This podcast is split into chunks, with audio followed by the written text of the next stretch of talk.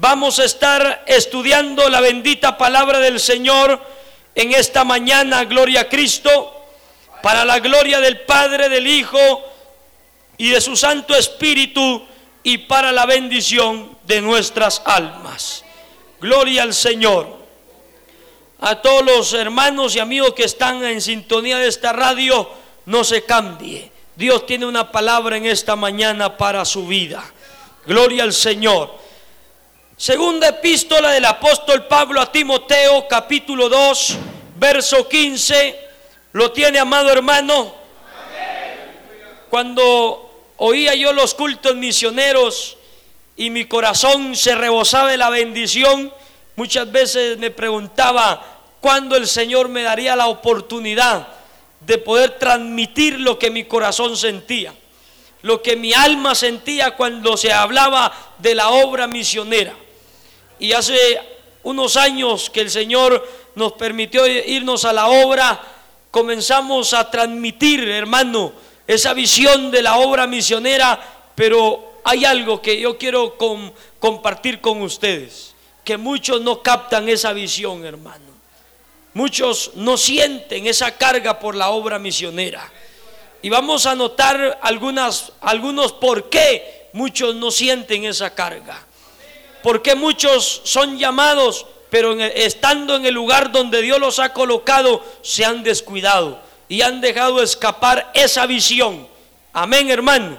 Y para eso vamos a leer el verso 15 del capítulo 2 de segunda de Timoteo y dice la palabra del Señor, procura con diligencia presentarte a Dios aprobado como obrero que no tiene de qué avergonzarse, que usa bien,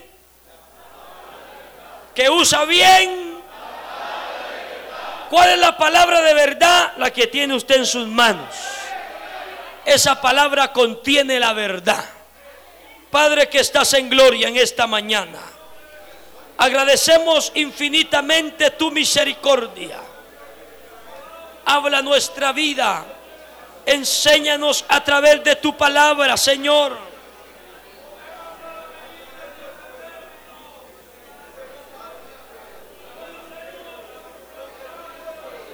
Queremos ser ministrados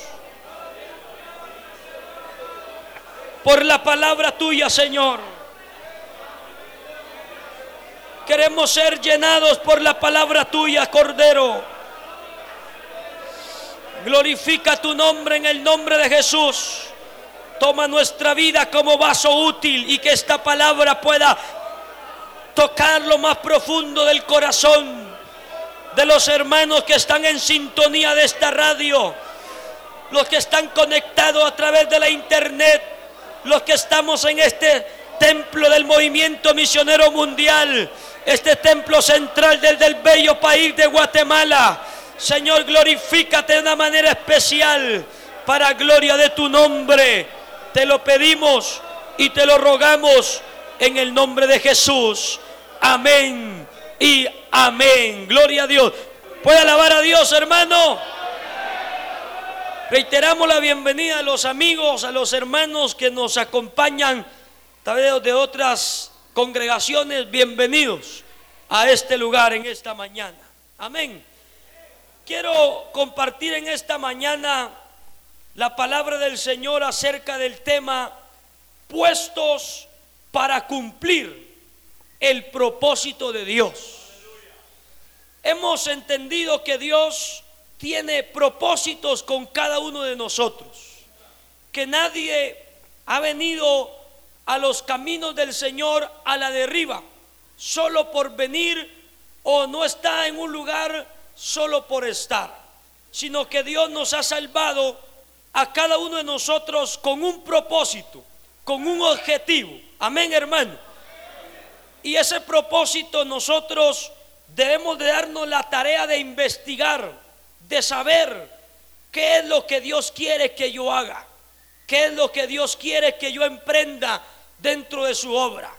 Y damos gloria a Dios por aquellos que han entendido que han podido ver el propósito de Dios, han entendido para qué Dios los ha traído. como decía el hermano que estaba orando en un momento diciendo, hay que entender por qué el Señor a mí me sacó del vicio, por qué el Señor a mí me, me sacó tal vez del alcohol. No, no solamente fue para que yo viniera a disfrutar un ambiente sano, sino que yo creo que hay un plan detrás de todo eso, de por qué el Señor pone los ojos en aquel hombre, en aquella mujer que el mundo tal vez ya lo ha desahuciado. Tal vez el mundo digo, este es una basura, este ya es algo que no sirve. Pero la Biblia dice todo lo contrario, amén hermano. La Biblia dice que lo vil y lo menospreciado escogió Dios. Dios sabe por qué ha escogido eso, hermano. Entonces el propósito de Dios, usted y yo debemos de entenderlo. Pero aparte de entenderlo y de comprenderlo, hay también razones, hermano, porque hay que mantenerse en ese propósito. No solamente el de conocerlo, hay gente que ha conocido y hasta cuando ha conocido el llamado de Dios, hasta ha tenido temor y ha dicho, si eso es lo que Dios quiere para mí, mejor ya no me voy a seguir metiendo. Mejor ya no voy a seguir involucrándome porque ya estoy sintiendo que Dios me está llamando a la obra o Dios me está llamando a hacer esto. Y muchos, por eso es que han enterrado el talento, han enterrado las virtudes han enterrado, hermano, los dones que Dios les ha dado. ¿Y sabe cómo, hermano? Involucrándose con personas que no tenían el mismo sentir, el mismo llamado, el mismo objetivo. Muchas personas mataron eso que Dios les había dado. Y eso que no eran ciegos, supieron para qué Dios, Dios los estaba llamando. Amén, hermano. Es que por más que uno quiera esconderse, cuando Dios pone los ojos en nosotros, por más que usted quiera involucrarse en lo terrenal, allá en lo mundano, hay un fuego que nos está apartando, hay una llama que nos está llamando a que nos consagremos, a que nos limpiemos, a que nos apartemos, amado hermano, de aquello que no es agradable entre los ojos de Dios. Puede darle gloria a Dios en esta mañana el Señor. Entonces, la palabra del Señor nos habla que todos hemos sido llamados con un propósito. Y dentro de ese propósito hay que cumplir. En ninguna parte de la escritura usted se da cuenta de que Dios llama a alguien para experimentar con él. Jamás. Dios no llama a alguien para hacer un experimento, para decir, voy a ver si logra hacer esto Voy a ver si logra hacer lo otro. Voy a ver si este hombre tiene las capacidades. Jamás Dios ha probado o ha experimentado con alguien. Cuando Dios nos coloca en un lugar es porque vamos a funcionar. Es porque usted y yo somos las personas que Dios nos ha puesto y con la ayuda de Dios vamos a lograr a llegar a cabo lo que Dios nos ha puesto a hacer. Lo vamos a lograr porque no fue el hombre, no fue la persona, no solamente fue alguien que nos puso ahí, fue Dios hermano. Fue Dios el que nos ha colocado dentro de esta obra. Ha sido Dios el que te ha traído a esta iglesia. Ha sido Dios el que te ha puesto en ese liderazgo. Ha sido Dios el que te ha puesto en esa célula de estudio. Ha sido Dios el que te ha puesto en ese campo blanco. No ha sido el hombre. Hay gente que se siente como menospreciada el mismo diciendo, de plano el pastor me puso porque no había otro.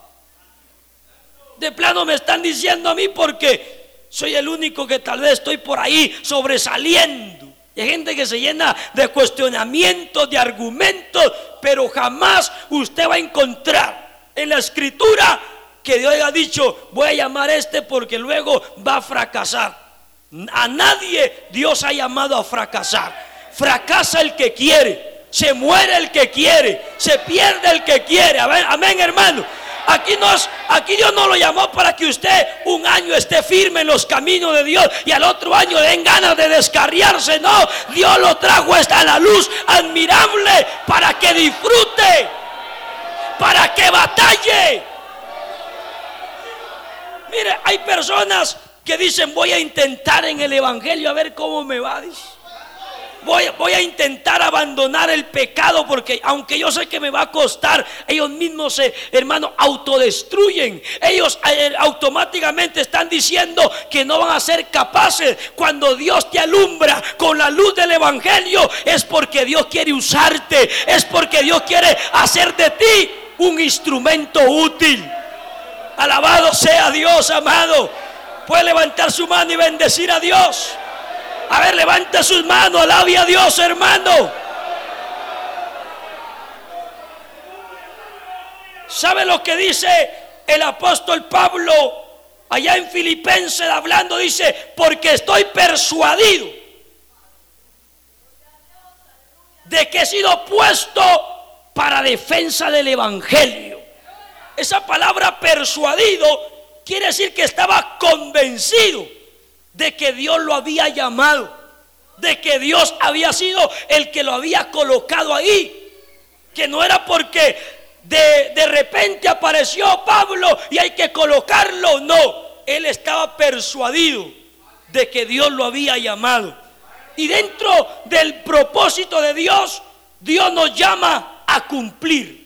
Dios nos llama a hacer. Nunca puede haber en la boca de alguien que ha conocido el propósito de Dios en decir, no lo voy a lograr, no lo voy a poder hacer. Porque debemos estar persuadidos que si Dios nos colocó ahí, vamos a lograr hacer la tarea. Amén, hermano. Yo no sé cuántos obreros vienen momentos de dudas, de desánimos, de pensar que si Dios fue el que nos llamó, si fue Dios el que nos puso ahí. Pero una ocasión encontré a un compañero diciéndome, hermano, yo voy a entregar mi credencial porque no miro nada. No puedo ver nada. Llevo ya tanto tiempo y no logro ver nada. Y la pregunta que yo le hice, ¿está cumpliendo con lo que Dios le ha dicho que haga? Porque hay gente que quiere ver resultados, pero no está cumpliendo. Que cuando viene el desánimo, entonces cruza los brazos. Viene la prueba y se queda escondido. No, es que estamos ahí. Habrá oposición, habrá ataque, habrá eh, de parte del enemigo que se oponga. Pero no estamos solo para ver, estamos ahí para actuar. Estamos ahí para llevar la obra de Dios adelante hayan señalamientos, hayan críticas, hayan chisme, no importa lo que haya, ahí estamos puestos y Dios nos va a ayudar, Dios nos va a llevar adelante.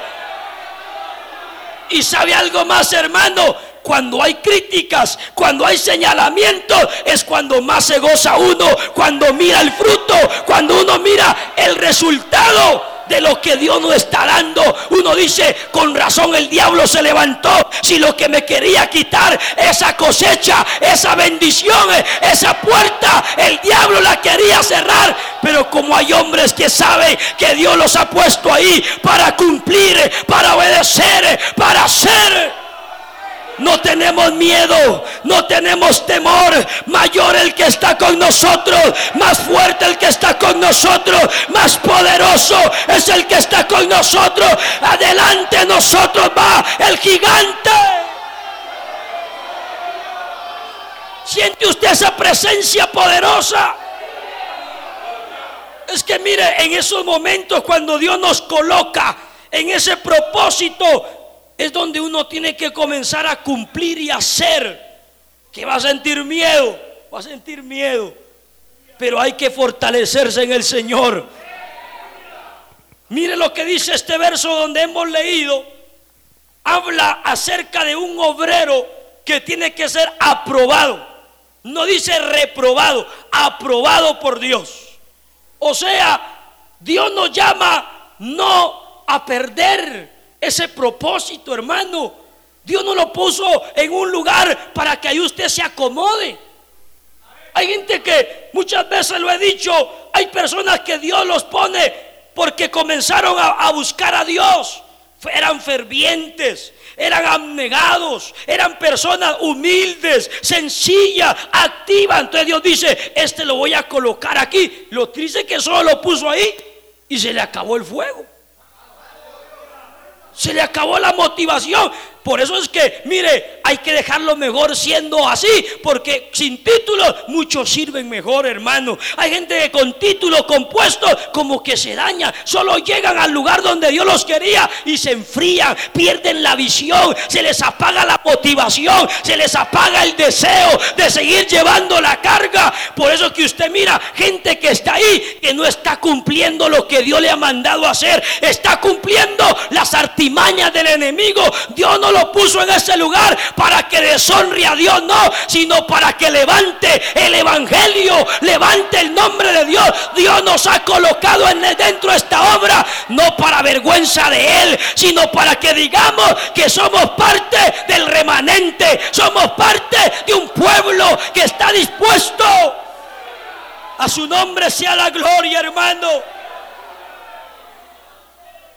Estamos puestos ahí por Dios, eso lo sé. Eso Dios me lo ha dicho, hermano. Porque viene un momento, el enemigo le dice, usted está ahí porque no había otro. Lo mandaron porque escaseaban obreros. Y eso lo ataca uno. Pero ahí está la confianza que usted debe tener. Que Dios nos llama a ser obreros aprobados por Dios. Pero en este verso que hemos leído encontramos algunos puntos que quiero compartir para que usted pueda cumplir con ese propósito que Dios le ha dado. Por ejemplo, la escritura dice, procura con diligencia presentarte a Dios aprobado. Oiga lo que dice la escritura, aprobado. Pero hay, hay palabras acá que contienen significados, mire, que nos ayudan a mantenernos en el cumplimiento de nuestro deber. Por ejemplo, dice, procura. Esa palabra se derriba, hermano, de estar dispuesto siempre, de una disposición en el momento que Dios nos diga, haga, lo vamos a hacer. Que no hay algo que nos ata, que nos impida. Usted no va a ser como aquellos hombres que el Señor llamó y uno le dijo, ay Señor, solo que me espera que vaya a enterrar a mi padre. Tal vez usted me espera que vaya allá a ver mi casa que acaba de hacer. No, el que está dispuesto no pone peros. El que está dispuesto no tiene atadura. Inclusive la escritura dice, aquel que el Señor tomó como soldado no se enreda en los negocios de la vida a fin de agradar a aquel que lo tomó por soldado. O sea, el que está dispuesto no está atado con el mundo, no está atado con la carne, no está atado con las pasiones juveniles. Estamos dispuestos al momento que nos diga, ve, ahí vamos. ¿Por qué? Hay una disposición. Hemos procurado estar siempre listos cuando Dios nos llama. Pero mira, hay gente que Dios los despierta por las madrugadas y más se enrollan en los ponchos. Hay gente que dice, Señor, estoy dispuesto a la hora que sea. Señor viene a las 2 de la mañana, despierte, hay que orar por la obra. Hay de la voz del diablo, dice, y se encierra. El diablo nunca va a decir que se levante a orar. ¿Entiende, hermano? Pero gente estoy dispuesta, Señor, a donde quiera que usted me lleve. Ay, hermano, pues ni evangelizar a una colonia que está a la par quiere ir. Ay, Señor, aunque sea con camino resbaloso, ahí iré. No quiere ensuciar las zapatillas. Estamos dispuestos donde sea, hermano. Si algo le he dicho al Señor, yo estoy dispuesto. Mire, cuando el Señor me llamó, yo pensé que me iban a mandar por allá a una aldea, no sé ni por dónde, hermano. dije, Señor, ahí nos vamos en el. Que sí, soy vecino de ustedes. Y ahí, ese era un pero Señor, ¿por qué pensaba que por allá, por aldea del Jute, pensaba yo? Pero no, pero no está dispuesto. Llevamos años, pero en el momento que yo diga, oiga, ya no lo quiero ahí, otro lado. Bueno, Señor, ahí estoy dispuesto. He procurado hacer tu voluntad. He procurado estar listo. He procurado no atarme en cosas para el momento que me vaya. Ahí vamos, hermano, porque yo sé que Dios es el que llama. Dios es el que respalda. Dios es el que abre puertas. Dios es el que nos lleva adelante. No importa cuánta oposición haya de parte del enemigo, hermano. Hemos aprendido que Dios puede puede desbaratar brujos, Dios puede desbaratar hechicería, Dios puede desbaratar cualquier magia blanca, negra, lo que sea. No hay demonio que resista a la presencia de Dios. Y si Dios va con nosotros, se van a romper las cadenas, se van a romper las ataduras. Vamos a ver milagros, vamos a ver maravillas, vamos a ver prodigios. Hay que ir confiados, hermano. No importa dónde sea, donde Dios lo envíe, vaya creyendo. No importa que usted esté viendo que hayan enemigos ahí. Dios le va a dar la victoria. Porque Dios no lo llevó ahí para avergonzarlo. Dios lo llevó ahí para que demuestre que hay victoria en la sangre de Cristo. Hay victoria. A su nombre, gloria, hermano. Al nombre de Cristo, gloria procura, o sea, esté dispuesto, hermano. Eso es procurar, hermano, es dar el todo de uno para poder estar listo. Pero luego dice, con diligencia. La diligencia se derriba como aquel hombre que hace las cosas a tiempo. Aquel que se pone a hacer las cosas antes que sucedan las cosas. O sea, eso se derriba como una persona esforzada, que tiene esfuerzo. Y eso es lo que Dios quiere dentro de nosotros. Hay gente que Dios lo puso ahí, pero se da cuenta que le toca esforzarse más. Porque ahora es un líder, ahora tiene un compromiso, ahora tiene una responsabilidad van a haber ojos puestos sobre él. No puede ser aquella persona que va a, demostrar miedo, temor, pereza, sueño a otros. No, ahora está ahí y hay ojos que están viendo cómo usted adora a Dios. Que aquel líder que Dios me, pusieron a mí como líder de, jóvenes, de caballeros, o allá en la célula, voy a verlo. ¿cómo? Pero si mi líder es de aquellos que llega tarde, ¿para qué Tal vez a usted no le va a gustar, pero el líder, esfuércese. Si le costaba levantarse temprano de la cama, ahora el líder saque rápido de la cama y vaya a buscar. Pero lo que pasa es que sabe lo que sucede, que muchos se acomodan. Muchos pierden ese deseo de cumplir. Está ahí, pero entonces hay ojos que lo están viendo. Aquel líder que está al frente mío, aunque uno no queda, ahí está. Voy a ver el líder cómo está adorando a Dios. Si está adorando, pero al Dios sueño. Cada vez que abre la boca es para bostezar. Cada vez que va a decir amén, va el bostezo primero. ¿Entiende? Comienzan todo. Usted, es un líder. Se tiene que comenzar a esforzar y a esforzar y a esforzar. Y dar, hermano, no demostrar temor. Que cuando estén haciendo algo, usted ser el primero de decir amén, se puede. No de ser el que va a cuestionar, el que va a poner argumentos. Porque hoy en día hemos oído que muchos líderes son los que ponen argumentos. Es, mire, la juventud, la dama, hermana, hagamos eso. Ah, no se puede. Vienen los, aliados, hermano, ah, no, no creo que se pueda. Usted no, Dios no lo puso ahí para hacer una piedra de tropiezo. Dios no lo colocó ahí para que esté deteniendo el avance de otros. No, Dios lo puso ahí para que usted sea el primero. Amén. Vamos a hacerlo en el nombre del Señor. Vamos a orar. Vamos a pedirle a Dios que eso sea grande, hermano. Pero son, uno le dice, por ejemplo al líder, el líder, mire, metámonos por allá un, aunque sea unos dos días de ayuno, ay, no, no se puede usted. Y eso, ah, lo que pasa es que no se puede y punto. Ni explicaciones quieren dar, hermano. Pero pregúntele, pregunte, un líder tiene un mayor esfuerzo. Eso es lo que no. Pero que mire, hace poco fuimos a dar un estudio y salió una pregunta que me asustó. Me dice un hermano, pastor, ¿qué podemos hacer? Me dice, cuando nuestro, uno de los pastores ya lleva un año sin ayunar con la iglesia. Dice, hay ayuno en la iglesia, pero él no está. que siempre dice que voy al campo allá, que voy al campo allá, que ando por allá. Cada que hay uno un campo, una predicación. Entonces que la gente mira dónde está, dónde está.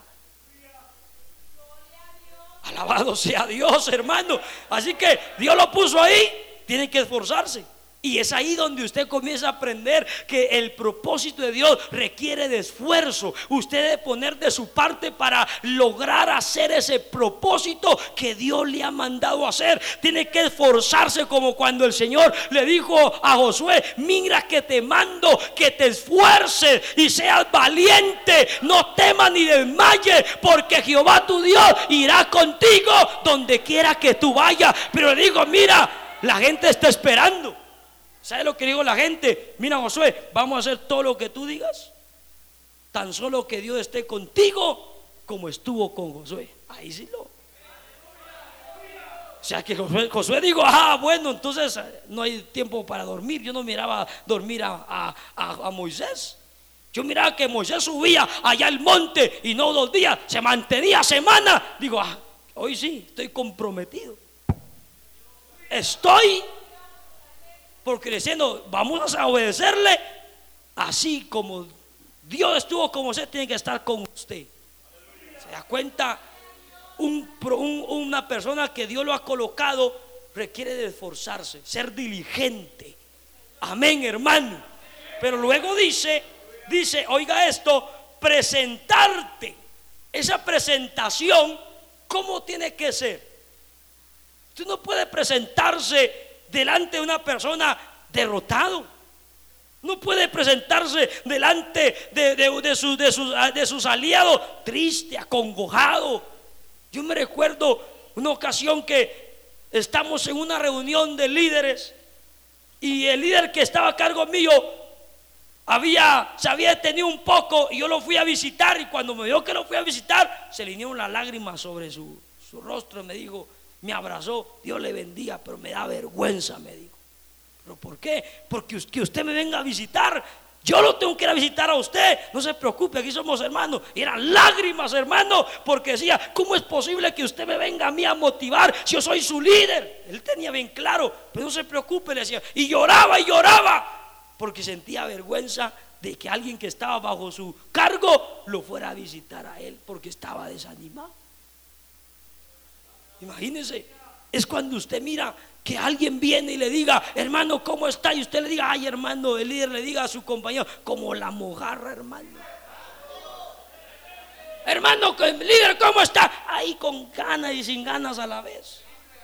No, yo no puedo presentarme así está en la batalla. Mi postura debe ser firme. Amén, hermano así está en la batalla firme. No debo mostrarle miseria a nadie, escasez a nadie. No debo mostrarle a nadie a nada, solo a mi Señor que conoce mi condición. Puedo estar en la pura batalla. Pero no me tienen que ver allá llorando, ay pobre. Yo he ido por allá que hasta ahora, ay mi pastorcito, pobrecito, qué lástima nos da. Vieran, hermano. No, no somos un cochinito de feria para que todos tengan lástima en nosotros. Por eso es que usted mira que allá dice, son pastores, ay, pobre el siervo, dice. Es pastor, ay, qué vida más dura, le dice. Pero eso no puede ser así. No, pues yo me presento, estoy en victoria. Así sienta que mi corazón se me está desgarrando. No, yo estoy en victoria. No puedo demostrarle, no puedo presentarme delante de la congregación en derrota. No, vive Jehová, que Dios nos dará firmeza. Dios nos ayudará, hermano, a estar firme. Así andemos en el valle de sombra y de muerte. Habrá aliento, habrá esperanza podremos animar a otros. Aleluya. Presentarte, ¿cómo se va a presentar usted? Porque que no se puede poner a alguien que es de doble ánimo. Aquellos que de repente aparecen en la iglesia, amén, hoy sí, pero mañana hay que ir a motivarlos. Por eso que el Señor dice, no, yo no puedo tomar a este en cuenta si hoy está echando fuera a todo mundo, pero mañana está llamando al mundo Él. Ese no, tiene que ser alguien firme en su personalidad. Que no vaya a decir hoy, hoy no quiero, mañana sí quiero, que hoy sí tengo ganas, hoy a dónde quiere evangelizar, hermano, pero otro domingo no tengo ni ganas de venir al culto. Hoy digo, Señor, a dónde tengo que ir a ayunar, pero otros meses pasa sin ayunar. No, yo debo ser firme en mi personalidad. Dios me quiere firme, Dios me quiere bien parado. Es que hermano, estar en el propósito de Dios, Dios no quiere para allá, disculpe los términos, flojos, medrosos, pusilánimes, temerosos, no, Dios quiere allá líderes que estén firmes. Por eso el Señor le dijo allá a los, a los líderes, a los capitanes, le digo, bueno, ya está ahí el ejército, vamos a preguntar, porque yo miro aquí unas caritas ahí, como que tienen miedo. Hermanos, que en la cara uno demuestra cómo va. Cuando usted se enfrenta a la batalla, su rostro refleja. Mira que el Señor le dijo a Caín, ¿por qué has decaído tu semblante? Que el Señor dijo, tu rostro nota que hiciste algo. Su rostro nota cómo se va a enfrentar usted a la batalla. Por allá con temor, comió. No, no. Se dijo, bueno, vamos a preguntar. Comienza el Señor a decirle, bueno, ¿Quién de ustedes tiene una viña, ha plantado y no ha disfrutado? Imagino que levantaron la mano. Bueno, pues regresa, se vaya a disfrutar de sus frutos. Todos diciendo, pero ¿por qué? Luego, pero tiene falta. ¿Quién de ustedes edificó casa y no la ha estrenado? Volvieron a levantar la mano. Regrésese. Digo, no, pero aquí todavía se venían unas caritas de enamorados a otros. Dice, bueno, ¿quién de ustedes se ha desposado y, dejó allá a su, a su esposa. Ah, no, no, dice, tú imagino que por allá con miedo que nos acabamos de casar y tristes venimos. Entonces, regreses. Terrible eso, hermano. Pero luego el Señor dice, vuelvan a juntarlo otra vez. Y díganle, ¿quién es hombre temeroso, que tenga miedo, que tenga temor? Que se regrese para que no apoque el corazón de sus hermanos como el corazón suyo. ¿Se da cuenta que si usted viene apocado, usted puede transmitir eso a su hermano? Esa cobardía, usted puede transmitirla. Ese miedo puede transmitirlo. Por eso que hay familia temerosa, porque el hombre es un miedoso. Nunca se enfrenta a la batalla. Hay hijos que pudieran ser valientes, pero miran ahí a los padres atemorizados por el diablo, atemorizados por las pruebas, atemorizados por los problemas. Dios le dice hoy, levántate porque yo te he puesto ahí para cumplir, para hacer, para llevar a cabo. Para que hagamos, le demostremos a nuestros hijos, a nuestra familia, que todo lo puedo en Cristo que me fortalece. Hay que demostrarle a nuestra familia que sí se puede con la ayuda de Dios. Mire, los hombres, los cabezas de hogar tienen compromisos grandes, hermano. No piense que de balde lleva los pantalones o llevamos los pantalones. Eso es un compromiso. ¿Sabe que cuando uno aprende o el Señor le da el privilegio de ser padre, automáticamente se le viene a poner otro peso en el corazón a uno? Es una bendición ver a los hijos, pero uno sabe que si uno no los instruye bien y no les enseña bien, ese, ese puede suceder algo que la culpa Dios no la puede mandar a nosotros. Que mis hijos, mis hijas me miren allá, que cuando esté en la prueba, con miedo, hoy no vamos al culto porque no, no, no, no tenemos ganas. Y los hijos dicen, no, hombre, si mi papá no tiene energía. Allá en la iglesia, aleluya, pega gritos, pero cuando esté en la prueba, ¿entiende? Yo miro a mi papá como un poco acobardado, dice. Espérese y verá que cuando vayan creciendo, digo decir, papá, ¿qué le pasa? Lo miro miedoso. No que usted conoce a Jesús. No usted me ha dicho que Jesús ah, venció al diablo. No usted me enseñó cuando era niño que Cristo tenía poder. ¿Y qué le está pasando, Padre? Que ahora está ahí como Elías, encuevado. No se quiere levantar. Hay una familia detrás de usted que está esperando que usted se levante.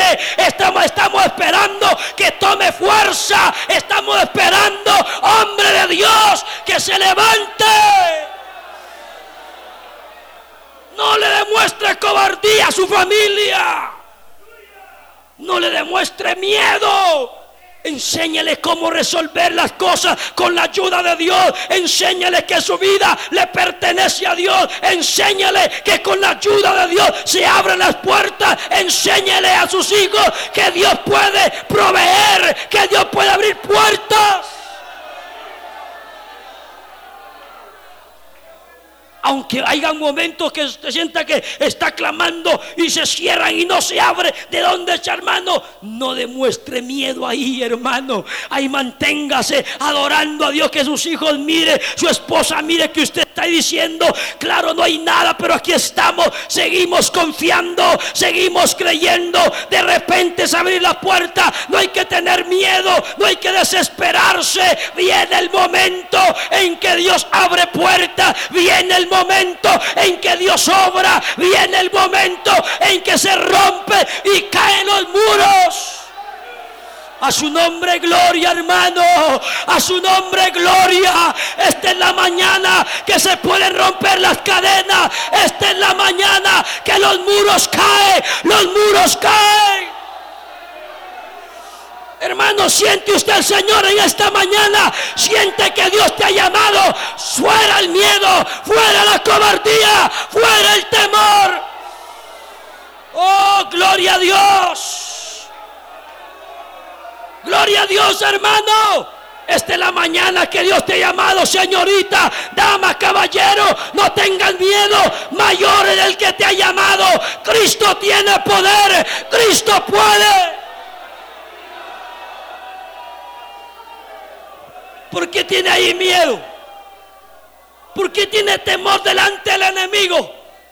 Usted ha profesado con su boca, yo he profesado con mi boca que Cristo tiene poder. Hemos leído esta palabra que dice, y él despojó a los principados y a las potestades, las exhibió públicamente. Yo lo creo, no tengo un Cristo muerto, no, tengo un Cristo de poder, tengo un Cristo de gloria. Oh, gloria a Dios. Gloria a Dios, hermano. Esta es la mañana. Suelta el miedo. Suéltalo. Cumple tu ministerio. Cumple lo que Dios te ha llamado a hacer. Cumple lo que Dios te mandó a hacer. Oh, gloria a Dios. ¿Por qué con miedo ahí? ¿Por qué con temor?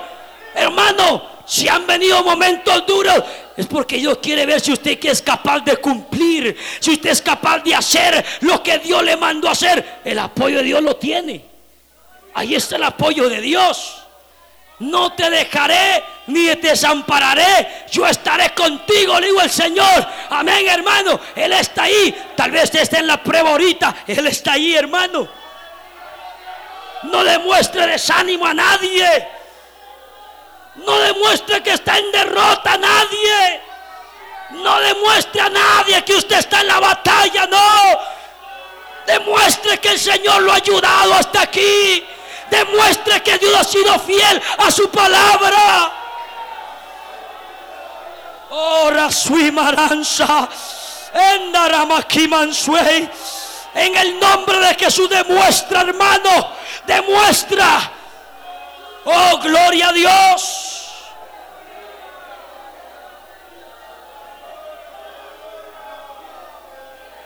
Aquí está la presencia de Dios, amado.